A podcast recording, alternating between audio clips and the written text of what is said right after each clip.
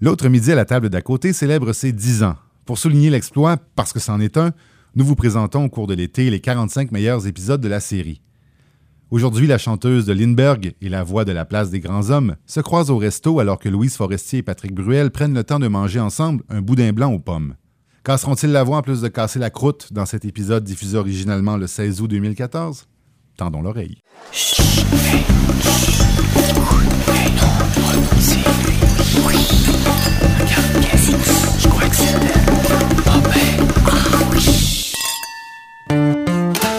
L'autre midi à la table d'à côté, Une idée originale de Francis Legault. avec Patrick Bruel et Louise Forestier.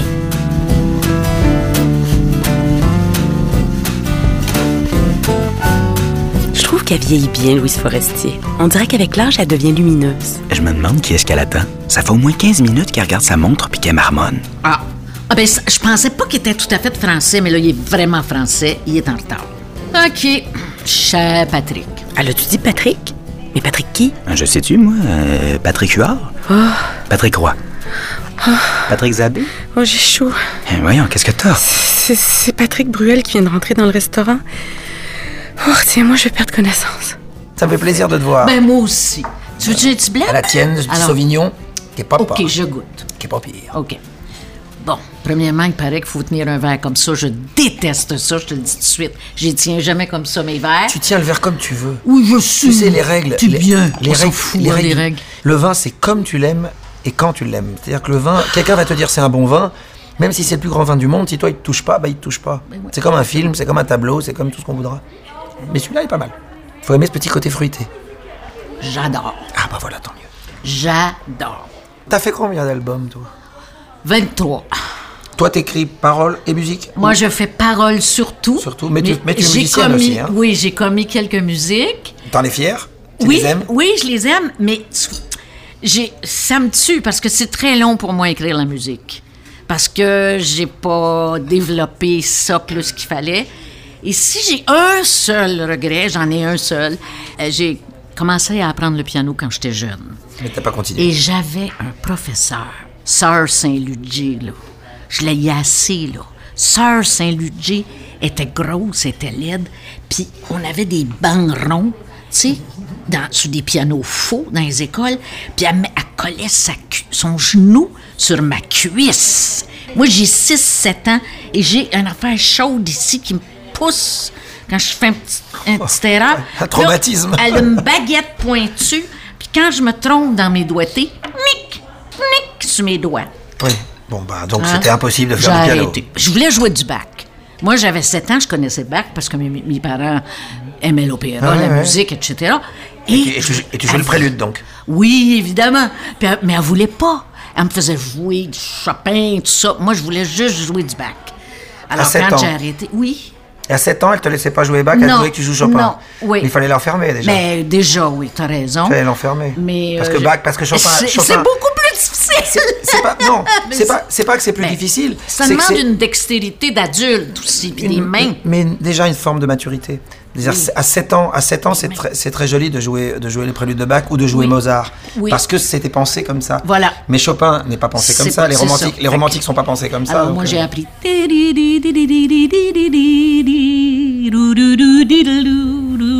Tu le jouais hier à la télévision. C'est ça.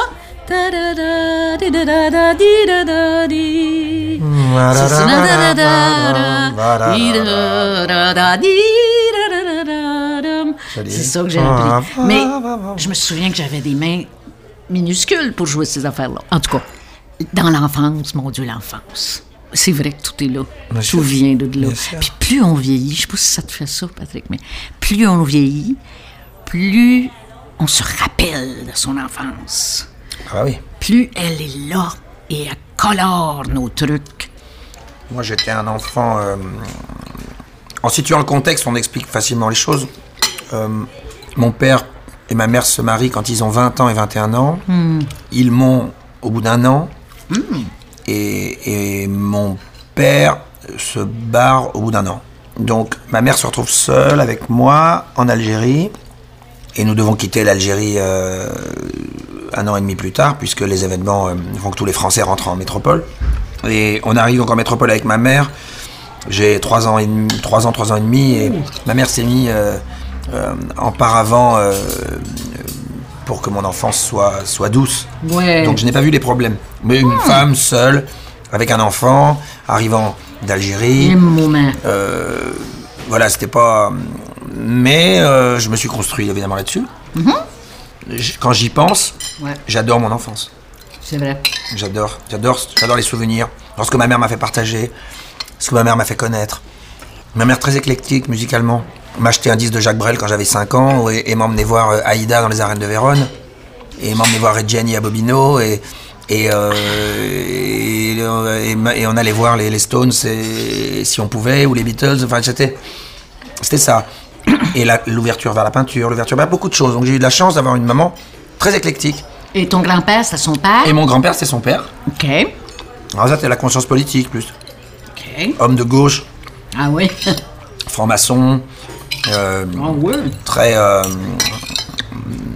un type avec des valeurs, avec euh, une grande force. Pas Voilà. de frère, pas de sœur. Quand ma mère s'est remariée, j'ai eu, elle a eu deux enfants, sont donc mes deux, deux petits frères, OK. qui sont devenus ma... mm, Pas ma raison de vivre, mais c'était euh, pendant... Dès qu'ils sont arrivés, j'avais 12 ans, et ça a été... euh, Enfin, le premier, ça a été... euh, je passais mon temps à m'occuper de lui, à l'élever, à l'emmener partout avec moi. Enfin, c'était devenu euh, obsessionnel. Et ça n'a Oui, jamais oui. quitté, puisqu'aujourd'hui, il est, il est producteur de mes disques. C'est pas Donc, vrai, tu vois, c'est vrai. c'est trop beau. Oh, wow. T'as vécu l'enfant unique et, et ensuite euh, le grand frère. Absolument. Ça, c'est merveilleux. Mais Les raison. deux plus belles Oui, positions. T'as raison de le mentionner. parce Oui, c'est hein? exactement ça. C'est ça. Mais une envie de spectacle très vite. Une envie de, de représentation. Tu savais très jeune que tu étais un artiste, hein? En tout cas, si je le savais pas, on le savait pour moi. Ouais. Moi, je, disait moi, je savais. Moi, je savais. Mais je savais que j'avais envie de ça. J'avais Ouais. envie de jouer la comédie, j'avais envie de faire de la musique, j'avais envie. Mais je savais pas que j'en ferais. Mais on a ça en commun, jouer. Moi, j'ai fait l'École nationale de théâtre. T'as commencé que- à quel âge, toi, tout ça? Oh, moi, j'ai commencé à 5 ans, dans, dans la cour, à monter des spectacles avec mes, mes, mes voisins, me distribuer les meilleurs rôles, euh, écrire l'histoire, euh, euh, la musique à la maison. Mon père était un... Il chantait, là, à l'église. Parce que moi, j'ai commencé à chanter à l'église. Mon histoire ressemble beaucoup à celle des Noirs en Amérique. Moi, j'adorais aller à l'église. Mais la foi puis le bon Dieu, je m'en C'était le rituel. chanter. Moi, j'allais chanter là.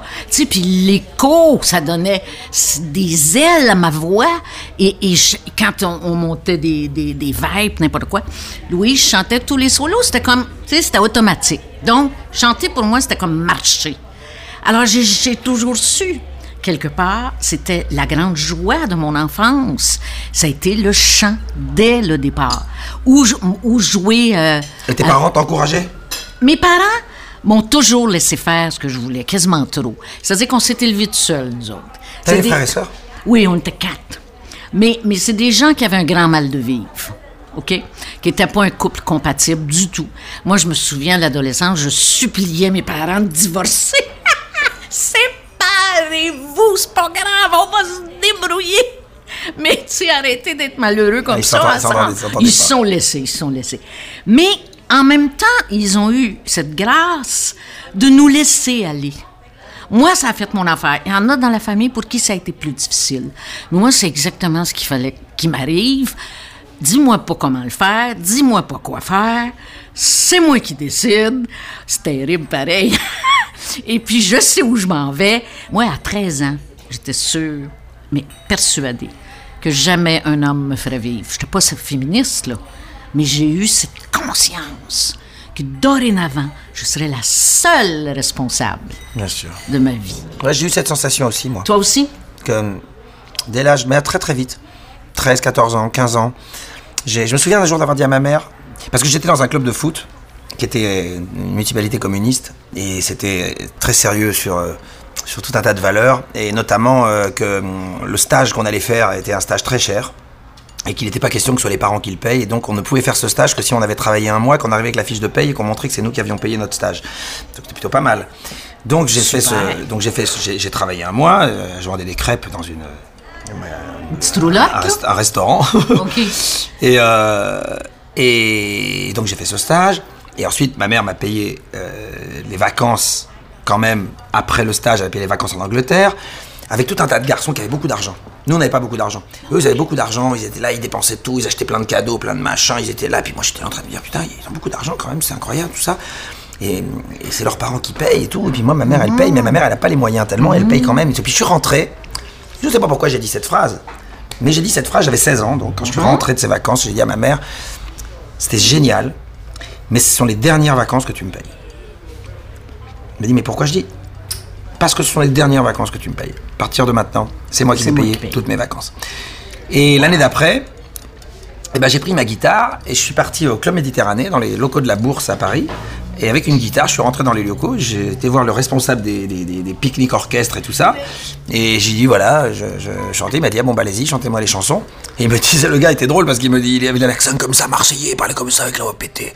Il me disait, bonjour, je suis premier trompette de Joe Dassin, alors moi je connais la musique, hein, vas-y. Alors tu me joues les chansons.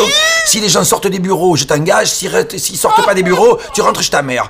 Je dis, bon, très bien. Et me voilà avec la guitare, en train de chanter une chanson de Serge Lama. Oui. Bon, personne ne sort.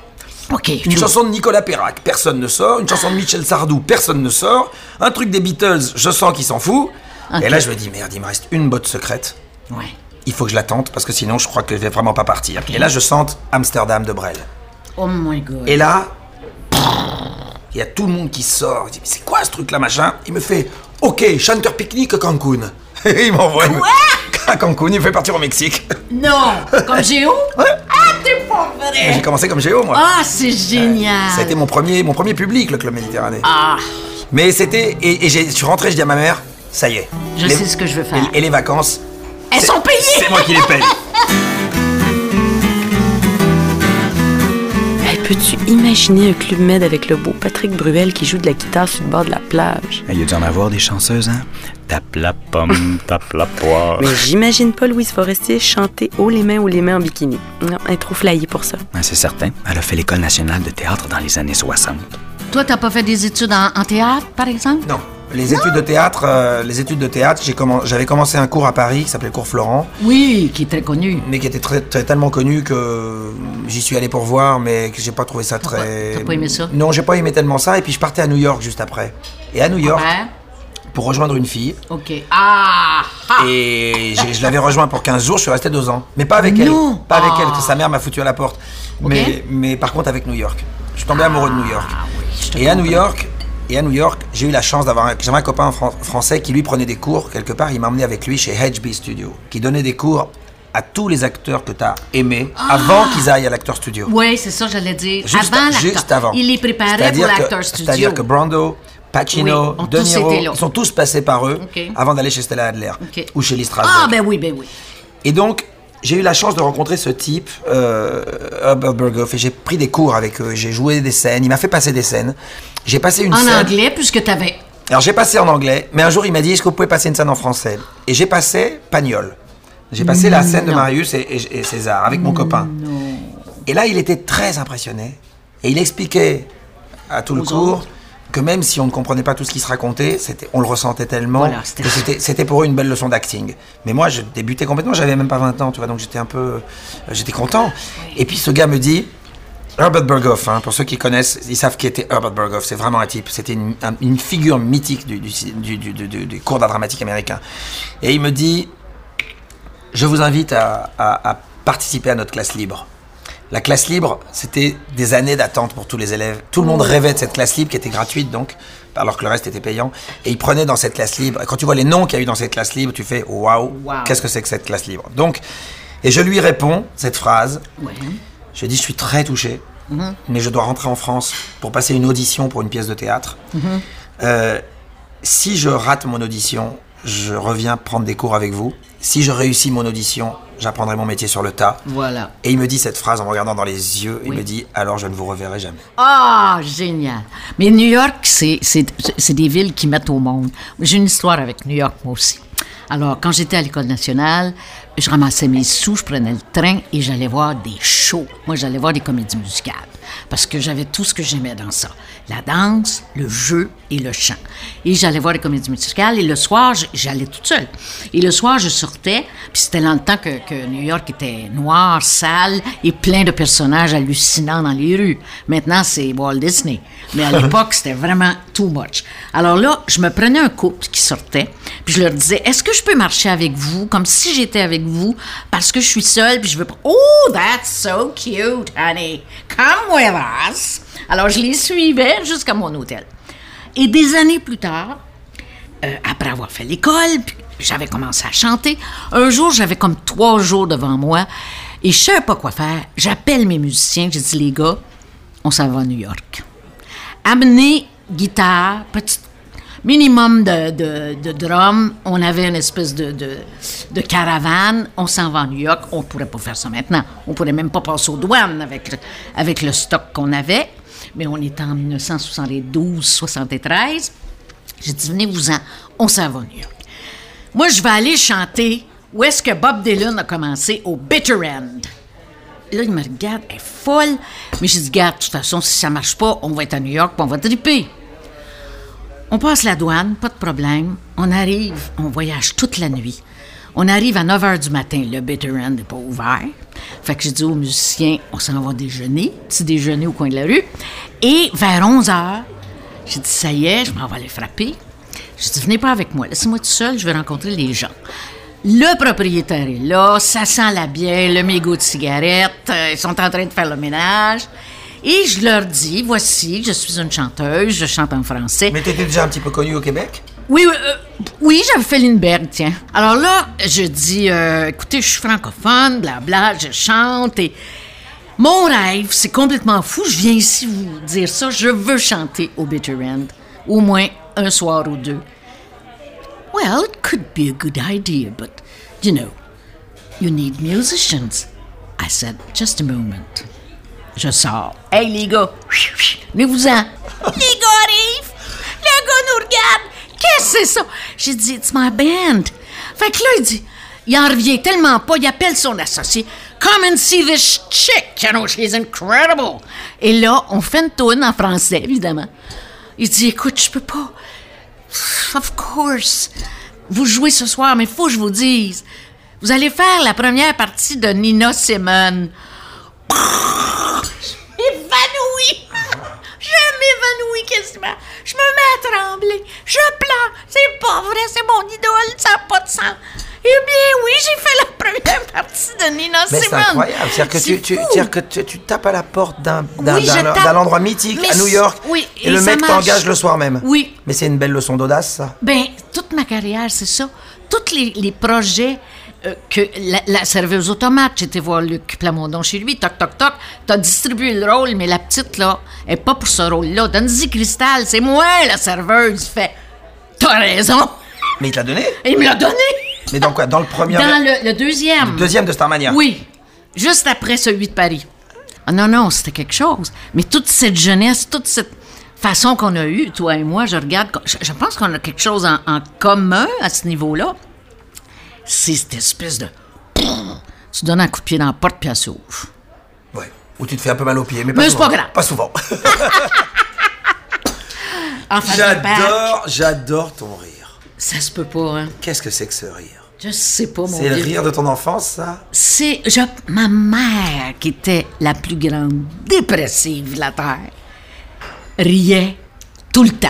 Eh oui. Alors fouille-moi, puis je pense que c'est son rire que j'ai. Et toi, ton côté dépressif, il est. Euh, ben, il est réglé, ça a pris 9 ans sur le sofa. Parce que tu me c'est fais penser, tu me fais penser au rire de Serge. Tu connais Serge Lama? Oui! Tu fais penser à C'est ça. vrai, Ce c'est rire, vrai. ce rire extraordinaire. Quel, quel homme aussi. Ben, lui aussi, il a beaucoup de souffrance qui, dans qui- son... qui se- qui se ramène à l'enfance. Oui, il a oui, beaucoup de oui, c'est vrai, il y a beaucoup ça. Ouais. Mais écoute, tu connais cette phrase de Cohen, euh, There's a crack in everything. That's where the light comes in. Oh, it's nice. Quel poète. Alors, c'est ça qu'il dit. Il y a une faille dans tout être humain. faut pas s'en inquiéter. C'est par là que la lumière arrive. c'est magnifique. C'est-tu beau? J'ai la sensation euh, que le Québec a pris ce qu'il y avait de mieux aux Français et ce qu'il y avait de mieux aux Américains. Et on a fait un, et on a fait un mix très subtil. Il y a, y a un côté euh, très candide ici, très assez pur, assez émouvant dans la manière de recevoir les, les émotions, les événements, un besoin d'amour, un besoin de donner de l'amour, un besoin de vérité, et une manière très jolie de l'exprimer, euh, qui peut parfois paraître même un peu, un peu naïve, mais qui est jamais dénuée d'intelligence, jamais dénuée de fond et d'intelligence, et de la vraie intelligence. Et souvent, c'est qui est beaucoup moins cartésienne. Et souvent, celle du cœur. Oui, c'est ça, Souvent, c'est moins du cœur. cartésienne. Mais tu sais, cette naïveté dont tu parles, on devrait, nous, les Québécois, euh, en être un peu plus fiers. Très est. fier. On devrait. Cette naïveté, pour moi, elle va toujours rester quelque part. Et cette naïveté, c'est comme. Moi, je trouve qu'on a, une- on a un plaisir de vivre ici qui est assez hallucinant. C'est ça qui est extraordinaire. C'est que dans chaque famille, il y a un gars qui va tuer des canards, il y a un gars qui sait dépecer un orignal, euh, ouvrir le ventre d'un ours c'est quoi, et trouver ce qu'il y a de bon dedans. faut le faire. Que Et- des défenseurs des animaux. ah, oui, oui, ça, que ça. Euh, se faire des bottes avec un phoque. Je veux dire, et ça, ça explique tout le côté très, très prime sautier du Québécois. Mais ton rapport à la France, à toi, c'est quoi? Oi, oi. Pour moi, la France, c'est. C'est euh, une espèce de, de rapport un peu amour-haine. Je suis restée pognée avec cette espèce de dichotomie qu'on a euh, envers la France ici. C'est comme si on vous aimait trop, qu'à un moment On donné. dit dichotomie et. Dichotomie. Et chicoutimi. Ah, ok. Tu ça? chicotomie. Il y a chicoutimi. Il y a Et dichotomie et chicoutimi. Ok, d'accord. Alors, il y a un chicoutimi Il y a bizarre. chicoutimi bizarre en nous. Nous, on n'a pas, on n'a pas sept femmes pour un homme, nous. Hein. C'est- pas chicoutimi. Ah bon, t'es au courant de ça, toi? Bah écoute, moi quand je suis allé à Chicoutimi, c'était rigolo quand même, parce qu'on m'avait dit, tu vas voir là-bas, c'est génial. Il y a sept filles pour un mec. Mais moi, dans mes concerts, il y avait déjà neuf filles pour un mec. Donc ça n'a rien changé. Tout le monde dit, t'as vu, il y avait beaucoup de filles. Je dis, bah oui, comme dans toutes les villes. Ben, c'est ça. La France, pour moi, c'est fou. Quand je suis allée en France, les premières fois, je touchais aux pierres des maisons et des églises en me disant, il y a quelqu'un en 1400 quelque chose qui a touché à cette même pierre que moi et ça me bouleversait. Ça me fait ça aussi, moi. Toucher aux maisons, c'est effrayant. On marchait dans une rue en me disant, il y a des gens qui ont marché ici au XIe siècle. Voilà, Et la pierre, elle, elle a pas, Elle a- bougé, elle a pas bougé. Et nous, on est peu de choses. voilà. Et c'est là que tu sais que tu es un pet dans l'infini. Ouais, que t'es- que Voilà, t'es- que t'es comme un un- pet dans l'infini. Et c'est formidable parce que ça te ramène. Moi, Patrick, je le trouve plus beau maintenant avec ses cheveux courts et ses petites pattes d'oie. Les cheveux longs de l'époque Bruel-Mania, ça faisait un peu coupe Longueuil. C'est quoi ça, l'époque Bruel-Mania? Ben voyons, tu te rappelles pas. Dans les années 90, Patrick Bruel était tellement big qu'il pouvait pas aller manger dans une pizzeria sans que ça cause une émeute. Ah ouais? Ouais, les humoristes français se payaient sa gueule. Je sais pas si Louise Forestier va lui en parler. Ou ça m'étonnerait. Il y a ça qu'on lui en parle. Même les journalistes osent pas aborder la question. Regarde, je vais te poser une question. T'as fait des salles de 16 000 personnes, Plus, moins. plus, moins. En tout cas, il y avait du monde à la messe, comme on dit chez nous. Et tout le long de ton spectacle, le public chante plus fort que toi. C'est-à-dire qu'il chante tes chansons du commencement à la fin à pleine voix. Et ma question est celle-ci. En tant qu'artiste sur scène, qu'est-ce que ça fait? T'as pas le goût de leur dire Fermez vos gueules, je peux-tu chanter, Chris? J'aimerais ça! Mais c'est une. Moi aussi, j'aime ça chanter! C'est une bonne question, évidemment. Mais tu sais, on m'a souvent parlé de ça. Ah oui. Euh, mais pourquoi est-ce que je vais empêcher un public de chanter casser la voix, de chanter, je te le dis quand même, de chanter euh, euh, à leur regard, de Je chanter sais, Place des je Grands sais, Hommes tu peux pas, Parce peux que c'est merveilleux. Et puis Oui. ça me fait plaisir. Mais quand j'ai fait ma tournée acoustique Ah! et que j'étais seul avec ma guitare, Ils t'ont pas. je démarrais la chanson. Et au moment de Place des Grands Hommes, c'était la première chanson quasiment, je démarrais la chanson, les gens commençaient à chantonner, mais Ça comme quoi au début déjà? c'était dit rendez-vous dans 10 ans. Ah même oui! jour, même heure, même pas. Et je faisais, qu'est-ce que je faisais? Ils commençaient à chanter, je cassais le rythme avec la guitare, OK. OK. Je, je. Donc il s'arrêtait de chanter. Et quand arrive le 4, 3, 2, 1, 0, c'était un réflexe de Pavlov. Il tapait dans les mains parce qu'il pensait que ça allait partir une rythmique, même s'il voyait bien que j'étais tout seul avec ma guitare. Et donc je faisais 4, 3, 2, 1, 0. J'avais eu si souvent. Et là, le silence, revenait et la chanson, je l'ai imposée comme je voulais. Mais comme je voulais, trois chansons plus tard, qui participait avec moi sur Alors Regarde, oui, je les faisais chanter. Et on le faisait. Et c'est un public qui fait. Ça, un- tu pouvais le oui, faire on peut faire ce qu'on veut. Enfin, mais il y a pas- des limites, on peut mais, plus Mais quand j'ai envie de chanter tout seul, il m'est arrivé de dire, euh, par exemple, une chanson que j'avais écrite pour mon grand-père qui s'appelait Ellie. Et qui avait été une chanson que les gens a- aimaient beaucoup, beaucoup, beaucoup. Et, et ils ont senti, alors dès le début du premier concert à l'époque, euh, sur cette chanson, ils ont commencé à chanter. Il m'a fallu juste faire un petit geste. Puis ça y est. Et les gens n'ont plus jamais, jamais, même pas démarré la chanson Ah, avec moi. bien. Moi, j'aime entendre le public chanter, j'aime participer parce que, parce que si je veux chanter euh, tout seul, eh ben, je peux chanter tout seul dans ma salle de bain, je peux chanter tout seul euh, dans ma voiture, je peux chanter tout seul dans le studio, je peux. Mais la, la soirée entre amis, pas c'est une soirée entre amis le concert. Il y a le récital, tu viens chanter tes chansons, tu présentes des choses, ou tu viens jouer une pièce de théâtre. Puis quand c'est des nouvelles chansons, Nouvelles chansons, bien sûr. les, euh. Mais c'est bon d'entendre les gens chanter avec soi. Tu, c'est, tu l'as eu ça de toute façon. T'as des chansons Non, que les gens connaissaient. Oui, mais je n'ai pas vécu ça parce que je n'ai pas eu ce genre d'immense succès populaire dans Mhm. le sens le plus beau du mot. Et, et et ça amène des responsabilités énormes. Et je me dis des fois, Louise, aurais-tu été capable, avec ton tempérament, de vivre ces choses-là? Mhm. Probablement. Tu, tu te serais adapté. Quand ça t'arrive, tu Mais vas pas cracher sur oui, le pain mais, béni. mais c'est surtout, que tu, c'est surtout que tu l'aurais amené à ce que tu es. Oui, puis j'aurais Moi, quand j'ai pas pu, puis... quand j'ai pas pu le contrôler, c'est-à-dire dans les années 90, où, où je n'arrivais pas à le ramener à ce que j'étais, Ouais. j'ai été malheureux. Ouais, c'est ça que je veux dire. Je l'ai mal vécu, très mal vécu. Oui, hein. Euh, parce que je, parce que je contrôlais plus ce qui se passait, puis je Voilà. contrôlais plus l'image que ça renvoyait. C'était devenu fanatique. C'est pas que c'était devenu fanatique, c'est que la description que les médias en faisaient était fanatique. Oui, alors oui. que ça l'était pas. Ça l'était pas. Donc je n'arrivais pas à gérer moi ce qui était en train de se passer et la perception que les gens en avaient. Ce triangle-là m'était m'était hostile du coup. Donc ça voulait dire que je savais plus comment contrôler. Et donc j'ai fait le dos rond et j'ai attendu et je suis revenu justement avec un piano voix pour calmer le jeu. Mais il a fallu gérer ça. Ah, et, puis, et après tu as toute la, la portée sociale de ton de ton application. C'est c'est au bout d'un moment tu deviens une figure un peu emblématique. On, s'intéresse à on, s'intéresse à ce que tu penses. Comme en plus moi je viens d'un milieu très politisé quand j'étais enfant Oui. euh, et adolescent, euh, j'ai jamais eu la langue dans ma poche sur tout ce qui était sujets sociaux et, Mm-hmm. et donc j'allais pas m'arrêter une fois qu'il y avait des micros devant ma bouche. Donc forcément c'est sûr que je suis quelqu'un de considéré comme un peu engagé dans mon, dans Ok. mon, dans mon univers. Mais moi, je ne me suis pas ouvert la gueule souvent au niveau politique. Euh, J'étais un petit peu embarrassée parce que, vois-tu, moi, je suis tombée en amour avec les anglophones. Quand je suis déménagée dans un quartier qui s'appelle NDG à l'époque, c'est-à-dire Notre-Dame de Grâce. Il n'y a rien de plus québécois. Mais ça, ça, on disait NDG. Où il y avait beaucoup d'Irlandais.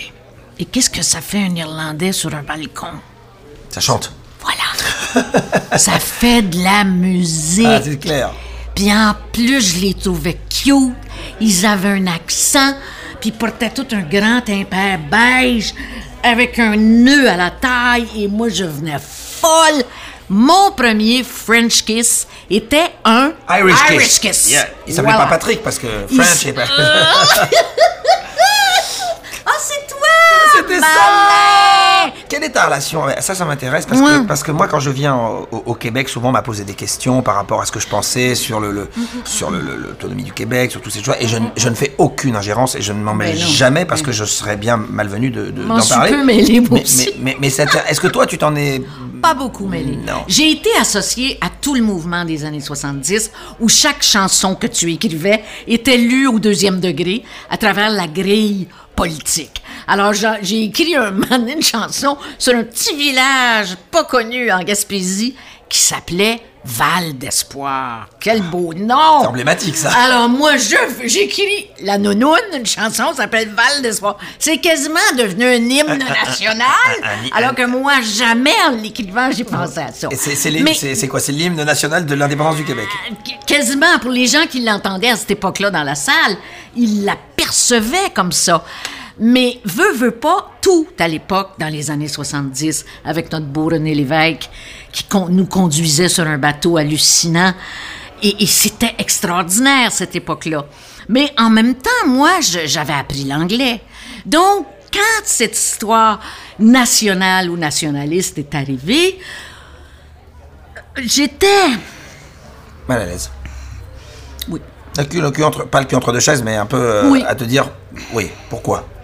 Et quand j'ai lu des années plus tard que le mot que René Lévesque haïssait le plus, c'était le mot nationalisme. Ah bah oui. Bon, ben, j'ai dit OK, mon instinct. tu sais. Alors, je suis toujours restée, genre, très ouverte, mais en même temps, on laisse pas faire n'importe quoi dans sa maison, mais en même temps, les portes sont ouvertes. Comment elle fait Louise Forestier pour pas prendre un accent français? Mais je te suis pas, là. Ben moi, quand je parle avec n'importe quel français ordinaire, là, déjà, je prends un petit accent. Fait qu'imagine avec Patrick Bruel. J'imagine sans problème que tu perlerais très très pointu. Oh, écoute, j'étais à Berlin. je fais une aparté. J'étais à Berlin en, en mai dernier. Et euh, j'ai adoré cette ville. Ça m'a fait penser à Montréal. C'est fantastique. Il y a quelque chose de Montréal. Ah, oui, oui, absolument. Hein, t'es d'accord? C'est effervescent et actif Oui. et réactif et, artistique. Et, artistique, et voilà. Puis la grandeur, puis tout ça, puis la population et tout ça. Mais euh, je prends un taxi à un moment donné, puis euh, j'ai dit je vais aller à Kreuzberg, ou je sais plus comment ça s'appelle. là. Et le chauffeur de taxi dit Non, Turks, Turks. La communauté turque. Oh my God! Là, j'ai dit avant, c'était Jew! Jew! Là, c'est Turks! Turks! Tu sais, j'ai eu un- une espèce de flashback. Et j'ai dit, on s'en sortira jamais. tu sais. Ici, c'est la même chose. Je veux dire, j'étais dans les années 70. Euh, j'ai vécu octobre, euh, la- euh, quand l'armée est entrée au Québec à cause des, des événements, des bombes qui sautaient partout pour le FLQ et tout. Ils nous ont envoyé l'armée pour se calmer. Ça a marché. Et puis, mais je me souviens très bien où j'ai découvert des gens qui m'étaient proches. Et ça, c'est tellement dur à dealer. Des gens que t'as connus, t'as, t'as- pris du vin, t'as eu du fun, t'as chanté des chansons avec eux autres. Et tout à coup, il arrive un événement qui fait que tu découvres un côté de ces personnes-là où ils deviennent ultra-nationalistes, quasiment fachos. Tu fais pas elle, pas lui. Est-ce que tu as lu le bouquin de, de Taylor euh, qui s'appelle Inconnu à cette adresse? Oui! C'est exactement ce que tu es en train de ça, dire, hein. Raison. qui est la rencontre entre euh, deux amis. Ouais. Ce sont deux amis qui, avant la guerre, sont très amis. Un, ça. Un juif et un allemand, euh, qui sont t- très très amis en Allemagne. Et pour les événements, le juif va partir habiter à New York. Ils vont continuer, ils vont commencer à s'écrire. Et toutes leurs lettres vont être euh, une évolution de leur, de leur pensée au fur et à mesure que les années, les années, les années 30 évoluent jusqu'à la guerre. Et, et de voir à quel point la- la- la- la- la- les uns, l'un et l'autre développent. euh, c'est extra- vraiment extraordinaire. C'est une pièce de théâtre qui se joue en France en ce moment. C'est pas vrai? Oui, Ils l'ont adapté au théâtre? Ah oui, ils l'ont adapté. Ce sont des Il y a deux acteurs.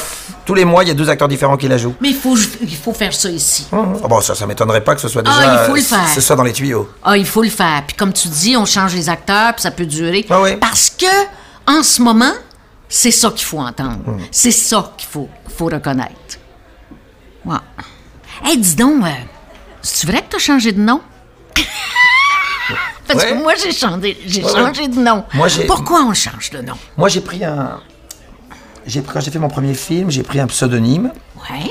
parce qu'il y avait un Ben Guigui, il y avait deux Ben Guigui dans le métier déjà. Ah, Donc je voulais pas m'appeler Ben Guigui. Mais c'est pas la seule raison. La seule raison, c'est que je voulais pas m'appeler comme mon père.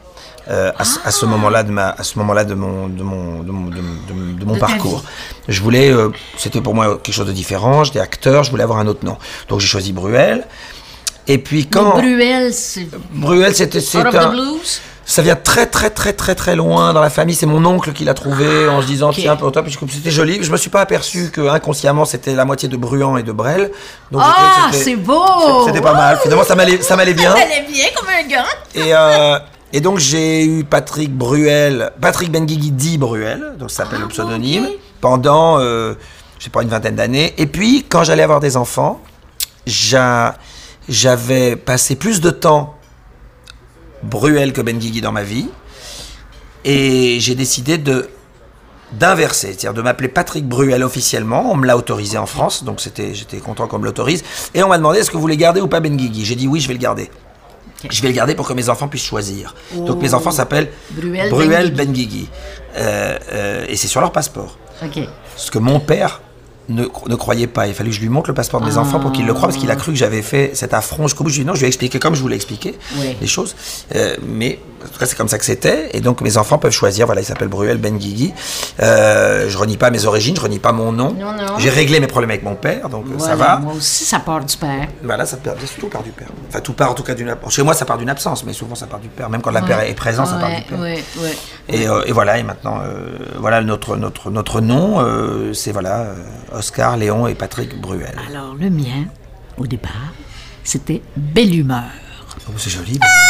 Je savais. Belle humeur Les Français disent, oh, c'est joli, pourquoi ça? Parce que, Ça te va bien, ça? Oui, je sais que c'est avec mon rire, t'imagines, mais c'est pas ça. Mais pour moi, tu t'appelleras Belle humeur jusqu'à la fin Ah maintenant. non, ça y est! J'ai rencontré à déjeuner, j'ai mangé un boudin blanc Ah. avec Louise Belle humeur. J'adore voici le problème, c'est que un soir, je sais pas si tu connais, on avait une, une Française ici, une Marseillaise qui s'appelait Clairette. Ah oui, oui, oui. Hein? Elle avait une boîte. Oui, oui, oui, oui. Ça me dit quelque Où chose, ça. Brel allait toujours, après avoir chanté à Montréal, il allait prendre un coup avec les, les- les artistes québécois chez Clairette. Et moi, la première fois que j'ai chanté, c'est chez Clairette. Pour un soir. Et elle me dit Bon, alors je vais te présenter Louise Bellumur. J'entends ça avec l'accent. Je fais Mais c'est horrible. Quel nom affreux. Mais c'est un nom de clown. Puis c'est vrai que c'est un nom de clown quelque part. Avoir été un clown, m'appeler Belle Humeur. Mais chanteuse, ça fitait pas avec mon idée de la chanteuse. Et donc tu t'es dit, je vais prendre Forestier comme, Ah Maxime, non, comme. Maxime le Forestier. Non, plus beau que ça! Alors là, j'ai dit, bon, ben, dis, j'ai dit, donnez-moi cinq minutes. Là, je suis toute seule et je dois changer mon nom. En cinq minutes. Cinq minutes. drôle. OK. Qu'est-ce qui se passe dans, dans ces situations d'urgence? Le passé revient te visiter et là, l'École nationale revient. Et on avait monté en troisième année un Brecht, Maître Puntila et Oh, son valet valet. Mati, j'adore. Je faisais la vachère et dans ça, euh, la vachère chantait Forestier, forestier, vois mon bas qui descend, qui descend, qui descend. Vite à genoux, rajuste-le sans peur. Je te le chante, là, j'en ai Ben, des c'est incroyable. C'est fou, signe. hein? Et cette mélodie me revient. Et là, je dis, hey, ça fait vachement Québec. Les épinettes, les lacs, la forêt. Il n'y a rien de plus québécois. Clairette, c'est forestier. C'est beau. C'est comme ça que ça s'est passé. Alors, tu vois, de belle humeur à forestier, j'ai rien perdu dans le fond. Mais c'était aussi à cause de la famille. Je voulais comme Ah je me, faire mon, monde à sûr. moi. T'as puis- rencontré Jacques Brel? J'ai vu Barbara. Deux êtres humains qui m'ont jeté à terre et Jacques Brel. Moi aussi. Barbara, mais Brel, j'ai pas vu. Je n'ai jamais de ma vie vu, à part Charlebois, quelqu'un suer autant sur une scène. C'est niaiseux comme souvenir? Mais il y avait de l'eau à terre quand il est parti. Il avait fait un lac autour de lui. Comme au Canada. Exact. il s'est dit, garde. On est au Canada, Faut, faut je qu'il y ait un cherche un lac, lac. ça n'a pas de bon sens. Mais non, mais c'était fabuleux. Et Barbara. Alors, Barbara. Là, alors, tu vois le contraste. Une chanteuse québécoise ce que Barbara fait, elle recevrait des tomates. Genre, arriver sur scène avec sa grande robe noire, son look absolument étudié du bout des ongles jusqu'au bout des souliers, et finir une chanson comme ça, elle se lève, elle fait son dernier accord, et elle s'élance sur son piano, comme si elle s'évanouissait sur son piano. Et on applaudit, on la croit. On la croit. Ici, une Québécoise fait ça, ça marche pas. Ça dépend. Non, je te jure, ça marche pas. Mais parce que parce que c'est pas Barbara.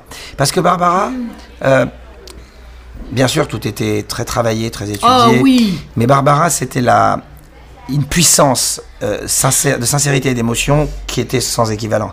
Et d'émo- et d'émotion comme moi, j'ai jamais ressenti. Toi, tu te dis, il y a deux qui m'ont mis à terre. Moi, il y a deux qui m'ont mis à terre, c'est Barbara et Bono.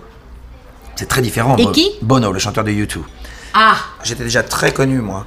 Mais je, Oui. n'avais- mais, je ne, mais je me refusais à aller la rencontrer. Je voulais pas casser quelque chose que j'avais connu quand j'avais 7 ans.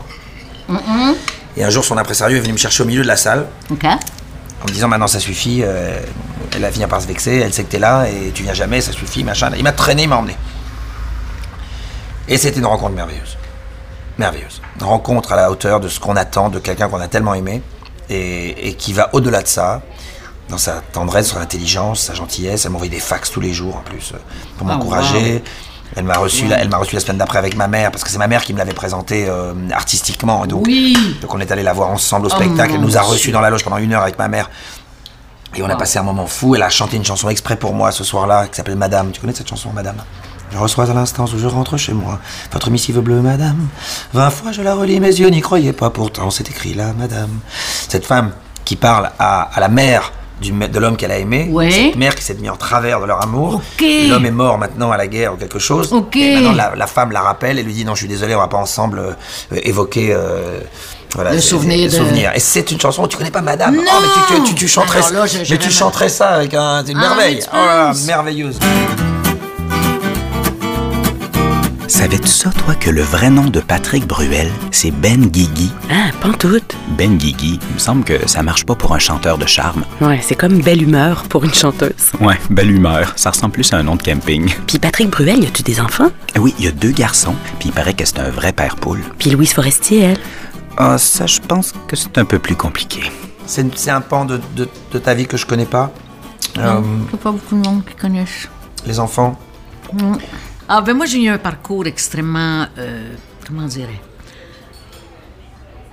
Excentrique, loin du centre, avec mon fils. T'as eu un enfant? J'ai un enfant, je suis tombée enceinte, j'en voulais pas. C'était pas le temps. C'est pas que j'en voulais À pas. quel âge tu avais 28. Et j'étais en plein. euh, ça marchait, ça marchait, ça marchait. Mais t'étais dans une love story? Avec quelqu'un avec qui Oui, j'étais avec quelqu'un D'accord. Qui voulait vraiment, qui était plus âgé que moi, qui voulait vraiment un enfant, puis qui en parlait souvent. Et je pense qu'inconsciemment, j'ai comme euh, accepté, mais pas consciemment. C'est-à-dire que consciemment, je voyais bien que dans mon métier, c'était tellement pas le temps. Moi, j'ai une façon de faire mon métier qui est un peu épuisante pour les partenaires. Je ne suis qu'une chanson.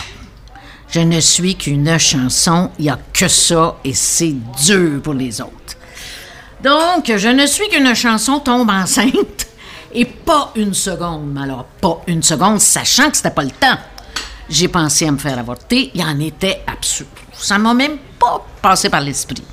Donc, j'ai eu cet enfant. On est dans les années 71.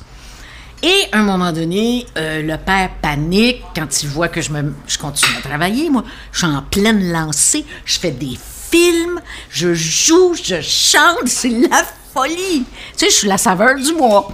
Alors, tu sais ce que c'est quand le train passe, tu sautes dedans. Sinon, bon. Et j'adore ce que je fais. Alors, euh, j'accouche deux mois après, je fais un film qui s'appelle X13 dans lequel je joue trois rôles. Je chante avec 52 musiciens live. C'est extraordinaire. X13, c'est un. Faudrait que tu le visionnes une fois dans ta vie, tu vas trouver ça tellement cute. Et euh, le père panique. Euh, il a 13 ans de plus que moi. Dans ma petite tête, je pense qu'il va tout comprendre. Mais on est en 71, là. Euh, le féminisme balbutie, là. Et puis on a la fin du mouvement euh, hippie. Donc, euh, oui, oui, en plus, tu sais. bon, alors là, gna, gna, gna, moi, c'est pas ça. C'est. On travaille, alors, le, le- le- le programme, les affaires, les. Bon. Je suis très chef d'entreprise en plus. Et là, je suis presque pas disponible et j'explique au père qu'il va falloir qu'il s'implique pas mal. Et il panique. Et là, à chaque fois que je vais chanter, c'est non, non, tu t'en vas pas chanter. C'est difficile. On n'a pas réglé le problème avant qu'Alexis arrive. Je m'attendais pas à ça.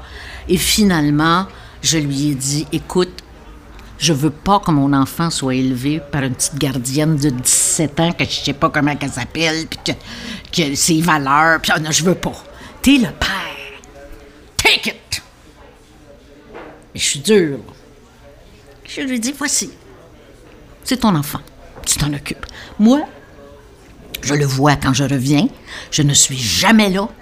Mais je veux sentir qu'il est avec son père. C'est vital. Au pâtiche, en 71. Là, il comprend pas, pauvre homme. Je le comprends maintenant. Je, je lui en veux pas du tout. Tu j'espère. le vois-tu, toi, qui J'espère. dis que c'est ça, c'est crème. Il est tout seul dans sa position. Maintenant, ça se fait. Les gars ont un an de congé parental. Bon, ça. On est à une époque où ça ne se fait pas. Une maman qui dit au père Voici, Hmm. tu t'en occupes. Une gardienne, ça m'intéresse pas, c'est toi le il fait père. quoi? Il va tourner voir sa première femme. Écoute, c'est beau. Avec qui il n'a plus jamais à- avoir d'enfant. Avec qui en ont toujours voulu un. Et elle l'a pris. Ah, d'accord. Elle l'a pris. Elle a Ça, c'est- accepté. C'est un scénario de film, ça. Ah non, c'est- extraordinaire. Mais vous vous êtes quittés, donc Ah ben oui, on s'est quittés, c'était Oui. pas possible. Il- pas ménage à trois, quoi. Non, non, non, non, pas du tout. Bah, c'est dans les années non, non. 70, ça aurait été possible. Bon. Non, c'était pas vraiment le, le genre de la maison. En, en 71, euh, 71, c'était Oh, fini. ouais, on, faisait, on faisait plus ça. Non, mais c'était fantastique parce que cet enfant-là a eu une mère. Il y a deux mères, Ouais, toujours. Hélène, c'est ça. D'ailleurs, il y a Hélène, puis comment va Hélène, puis il s'occupe d'Hélène, puis Hmm. il est toujours dans sa vie. Puis c'est formidable. Et je l'ai revu quand je suis devenue moins occupée parce que, bon, Et aujourd'hui, il fait quoi? C'est un musicien. Ah bon, On a drôle, fait un ça. disque ensemble. C'est vrai. Et c'est un bon musicien, il est heureux pour ça. Mais il a fallu réajuster le tir à un moment donné. Bon, il s'est passé telle Hmm. affaire. puis- Mais en même temps, je ne l'ai pas mis aux poubelles, tu comprends? Il y a, Non. il y a eu euh, une mère substitut. Il y a eu puis le tu père, surtout. puis il y a eu le père aussi qui a fait tailler une minute. Et puis toi, euh, à distance, mais t'étais là tout Ben oui, j'étais là. voilà. Mais quand même, Ah oui, c'était dur. C'était une décision. C'était dur. C'était toute qu'une décision. C'est une décision. Après ça, après ça, tu me dis, tu me dis que t'as passé, je sais pas combien de temps sur le divan à en parler, j'imagine. Oui, ça oui, ça voilà. Tu vas, tu vas pas continuer aujourd'hui, mais. Ah, non, non, mais c'est sûr que c'est, Voilà. toujours l'éternelle question de l'égoïsme de l'artiste euh, Ben euh, par rapport à. Mais c'est une conscience euh, très très particulière parce que moi, quand je parle à des hum, copines à moi, euh, qui font le métier, un peu, qui ont un peu cet âge-là, qui ont entre 25 et 35 ans et qui, ou 20, Oui, et qui, âge, qui se disent, qui, euh, voilà, aujourd'hui, avec ces petits yeux pétillants, là, et, et qui se disent, voilà, avoir un enfant aujourd'hui, est-ce que c'est euh, possible dans ma carrière, machin? Et moi, je leur dis, mais oui, mais oui, c'est juste 9 mois de ta vie où physiquement tu es différente, mais derrière, ça va rien changer. Ça va rien changer, ça sera un plus parce que tu vas t'organiser, parce que machin, parce que tout ça, et puis voilà. Mais ce sera juste, c'était, c'est quelque chose qui, te- qui, qui te, qui te donne un, c'est un booster. C'est un booster. Pour moi, l'enfant, quand il arrive, c'est un Ah oui. booster. Ah oui. Un extraordinaire booster. Vraiment. Et puis surtout, extraordinaire pour un artiste d'avoir enfin la manière et la matière pour relativiser. Et pour ne pas considérer que, que, que, que- que d'être sur scène ou de machin est, est une fin en soi, est absolument un essentiel total. Euh, c'est un essentiel, mais à côté de ça, Mais je peux te le dire, moi qui quitte le métier doucement, qui a encore un patin sur la glace. c'est joli ça. Hein? Euh, je, le, je le vis d'une façon, je te le souhaite de le vivre comme ça, c'est fabuleux. C'est fabuleux parce que j'ai toujours gardé la vie d'un côté, la scène de l'autre. Tout le temps, tout le temps. Même si j'étais complètement prise à une certaine époque dans le temps par cette carrière, j'ai toujours privilégié un espèce de côté, la réalité, la vraie vie, les vraies affaires. Je commence ma vieillesse. Et j'y mets beaucoup de soin. Moi, je pensais que la créativité était souvent liée à la date butoir, au stress, à l'ambition, à toutes sortes de raisons qui faisaient qu'à un moment donné. Et là, j'en ai plus d'ambition à toi puis moi. Là, tu sais. je veux dire, j'ai fait ce que j'ai voulu faire, puis c'est allé où c'est allé, et je suis très en paix avec ça. Et en même temps, c'est la fin, pareil, de quelque chose. Je peux pas me raconter d'histoire. L'envie meurt pas. L'envie est là. le désir. C'est ça. Est là. C'est le désir. Certaines, que je dis en rigolant tout à l'heure, mais je dis sérieusement, tu as une pétillance dans tes yeux Ouais, ok. qui, est, que tu- que tu- qui te ramène à, son- à, à- à l'enfant, À que tu es Ouais. et, que tu, qui ne te quittera jamais. Je le Ok. vois, jamais. Et c'est très joli. Toi, comment t'envisages ça? Parce que là, t'as 55 ans, 54 ans. 54. Moi, je vis très mal mon. mon- je vis, non, ce que Ah je oui? vis- non, c'est pas que je vis très mal. Moi, ce que je vis très mal, c'est. C'est le fait euh, d'absolument pas faire mon âge physiquement, mais depuis toujours. J'ai toujours fait 10 ans de moins que mon âge. Euh, même en n'ayant pas dormi depuis 4 nuits, là, tu vois, je fais quand même moins que mon âge. Et, et que finalement les, les papiers ou les gens ou les journalistes ou les gens me ramènent à mon âge tout le temps. Donc quelque part ça me, ça me décale. J'ai des enfants de 8 et 10 ans, je vais les chercher à l'école et j'ai l'impression d'avoir le même âge que les parents des copains de mes enfants qui ont 30, 35 ans. Voilà, c'est à peu près les gens que je fréquente, ça- je suis là-dedans.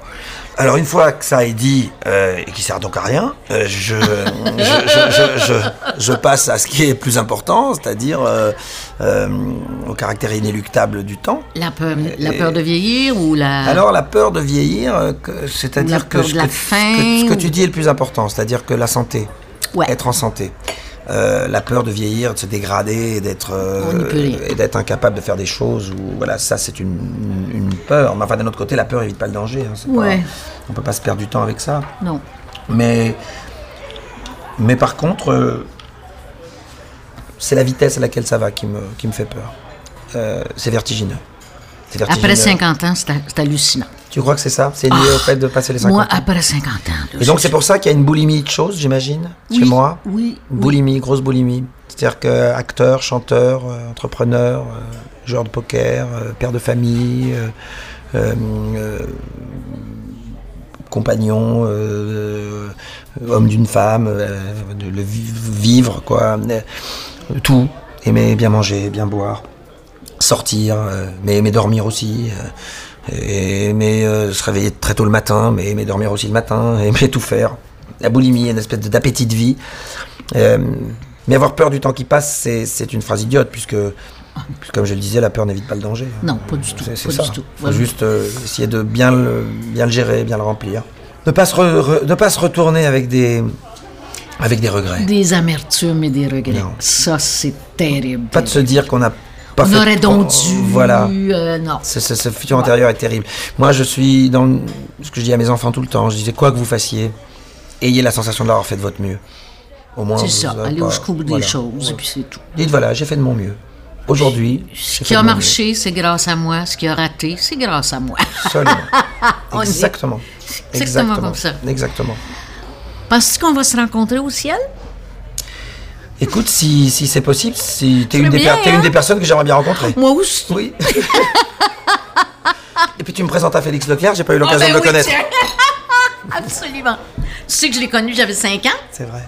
J'ai été m'asseoir sur ses genoux, c'était mon voisin d'en face. Ah, c'est Puis il chantait ses chansons et j'ai entendu notre sentier live à 5 ans. Et moi, je t'entendais chanter, j'avais 13 ans, je t'entendais Ah, chanter oui. cette chanson derrière moi. Lindbergh, qu'est-ce que c'est? C'était quoi déjà, là? Eh. Astro just Astro, whispered, jet whisper, jet clipper, jet turbo. À propos, j'ai pas rendu chez Sophie. J'ai appris l'avion Saint-Esprit. De Du Plessis sans m'avertir, j'ai parti sur Québec Air, Northern, Eastern, Western, puis Pan American. Mais je sais plus où je suis rendu. Merci. Merci infiniment. C'était l'autre midi à la table d'à côté, Avec Louise Forestier et Patrick Bruel. à la recherche Olivia Lévy, À la technique Sylvain Brunet et Steve Côté. à la narration Éric Paulus. Et Macha Limonchik. Un merci particulier à Alexandre Loiseau du restaurant Le Cocagne. Cette émission est signée Francis Legault.